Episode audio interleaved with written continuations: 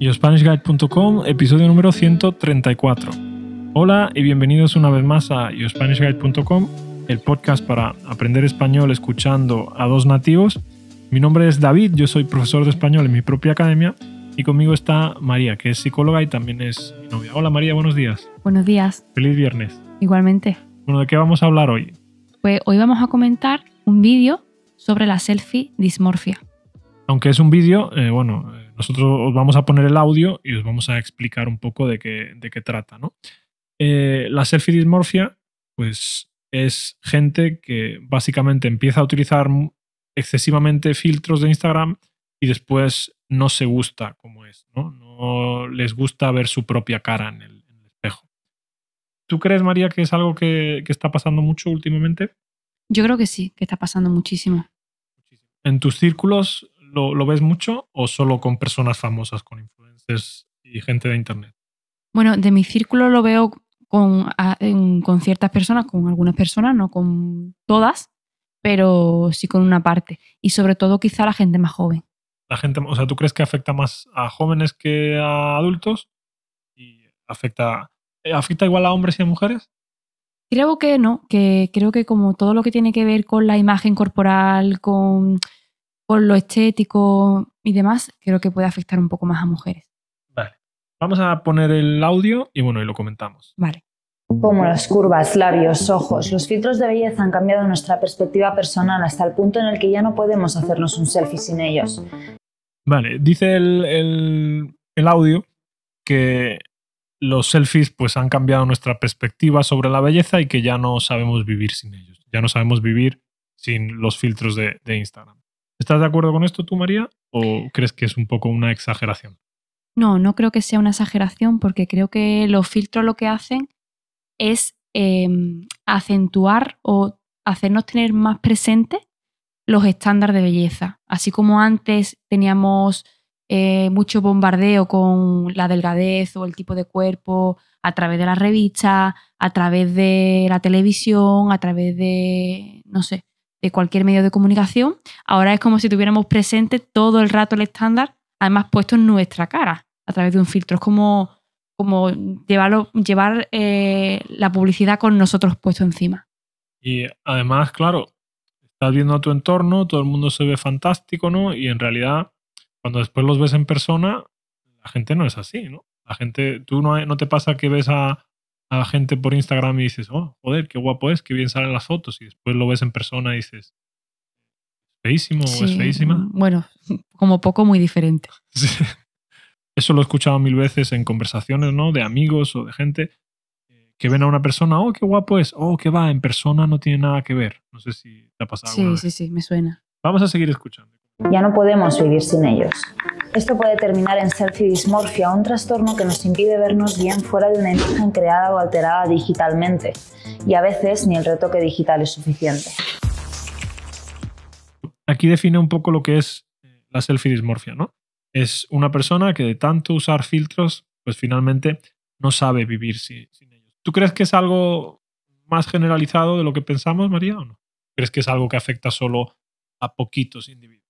No, yo creo que es algo generalizado. Generalizado. Yo, por ejemplo, no uso filtros, uso algunos para cambiar a lo mejor el color un poco o algo así, pero no uso filtros que alteren mi, mi cara, que alteren la estética de mi, la, la, morfología de mi cara, que me hagan más simétrico, que uh -huh. me aumenten los labios. Eso está bien hacerlo. No, no, utilizar filtros que cambien mucho para no habituarte a una imagen que no, que no es real. Vale, ¿Tú sueles usar filtros, María? La verdad es que no. no. Como mucho estos que suavizan un poco la imagen, que se ve un poco más liso todo, pero no que cambia la forma de la cara. O sea, usas filtros que quitan imperfecciones, pero no que cambian la morfología sí. de tu cara.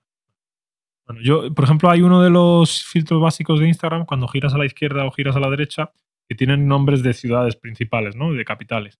Y hay uno que se llama París y que yo no lo uso por eso, porque te quita las imperfecciones me gusta. Cambiar un poco el tono de la foto, pero no me gusta, eh, no sé, eliminar imperfecciones. Oye, también he dicho, quería puntualizar una cosa.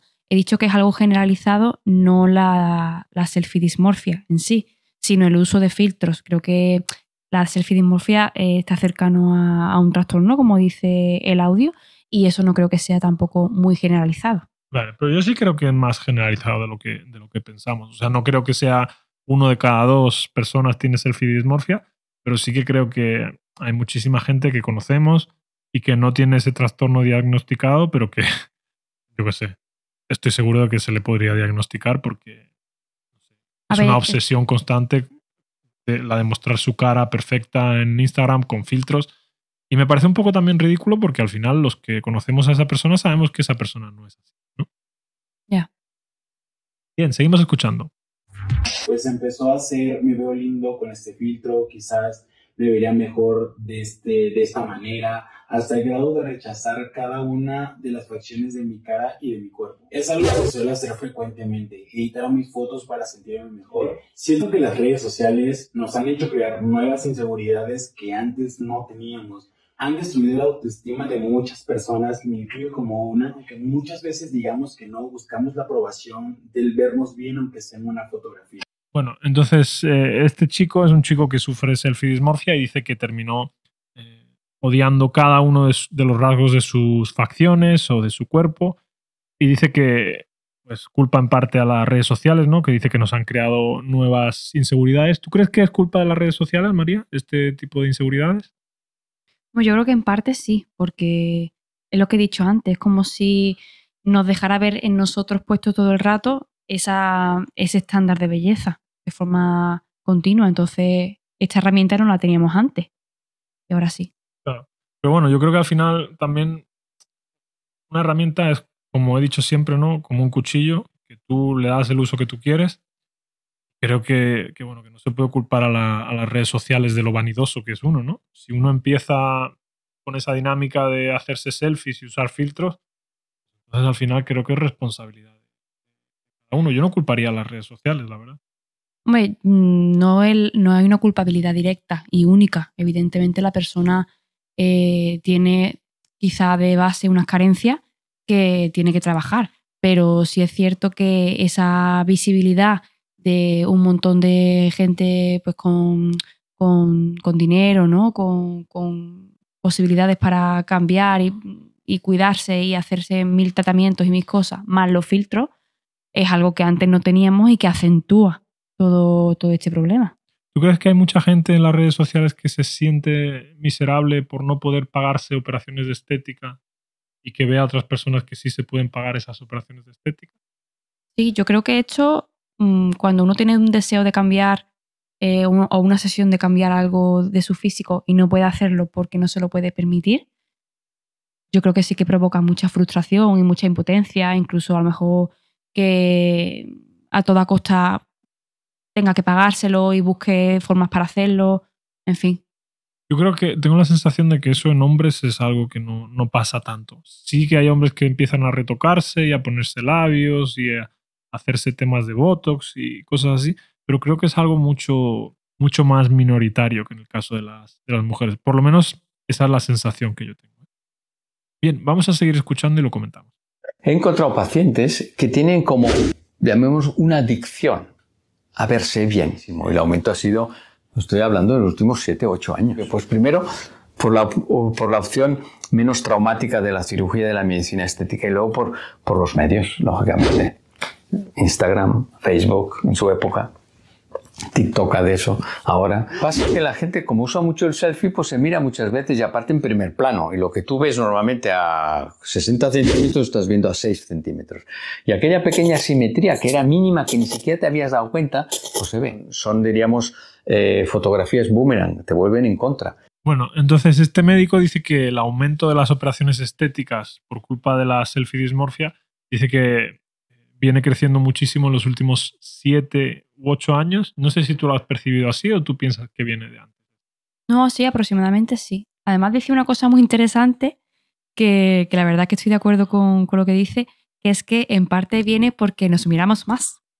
Claro, porque tenemos la posibilidad de tener una cámara frontal a una distancia muy corta y hace que, no, que, que veamos detalles en nosotros que antes no, no percibíamos. Es Claro. muy interesante, la verdad. Sí, creo que es, que es interesante eso porque además cuando tú te ves en el selfie tú te ves de una forma que creo que la otra gente eh, cuando te ve por la calle no te ve así. No sé. Claro. Yo, hay gente que veo sus selfies y después los veo en la calle y los veo como dos personas totalmente diferentes. No siempre eh, peor, hay veces que los veo mejor, ¿sabes? Bien, vamos a seguir escuchando. Y si la paciente se queda con esta imagen y luego la imagen que tú le diste no se, no se conforma con la imagen del espejo, tenemos un problema. Porque hacer un filtro es un movimiento de un dedo arriba y abajo, pero luego vete a quirófano a hacerlo. Claro, eh, lo que comenta aquí el doctor me parece muy interesante porque la gente pues eh, se acostumbra a verse con un filtro y después va al cirujano y le dice quiero verme como en este filtro. Claro, el cirujano dice que con el filtro es muy fácil porque solo es mover un dedo hacia arriba o hacia abajo, pero eh, en cirugía eso es algo más complicado, ¿no? Claro, y además al final el selfie es una imagen estática, ¿no? Entonces, y la gente quiere como verse así en movimiento y de todos los ángulos, lo cual es imposible, claro. En España, más del 10% de personas acudieron en 2018 a clínicas estéticas con un selfie como referencia visual y se cree que ha ido en aumento. Las peticiones imposibles pueden terminar en insatisfacción, depresión y traumas. He hecho cambios en mí que no han sido suficientes. Por el momento llevo dos operaciones. Haga lo que me haga para mejorar mi apariencia. No puedo lograr sentirme bien al 100%. Hay unas que no se gustan nunca, pero nunca, y están guapísimas. Entonces, si las operas y les haces algo, seguro que irá mal. Hay que saber decir que no. Entonces, la dismorfia, que es, el, el- es creérsela. Si yo hago- me hago una foto con una cámara de abajo arriba, pues me saldrá un cuello grande. Pero no es que lo tenga, es que es, es- toma protagonismo. Eh, yo no puedo evitar el TikTok, pero sí que puedo evitar, cuando vengan aquí a verme, pues evitar que a ciertas cosas, pues eh, lo que ponía ahí no, es, no era absolutamente cierto. Tengo una persona delante que siente, sufre, quiere, y esto hay que entenderlo.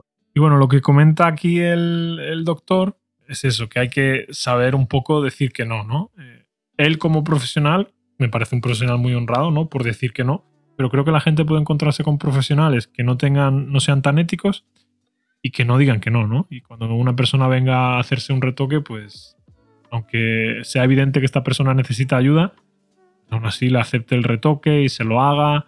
Y claro, que vayan haciéndose diferentes retoques creo que eso es eh, imposible, ¿no? Alcanzar ese nivel de perfección que ellos desean es, es prácticamente eh, imposible, ¿no?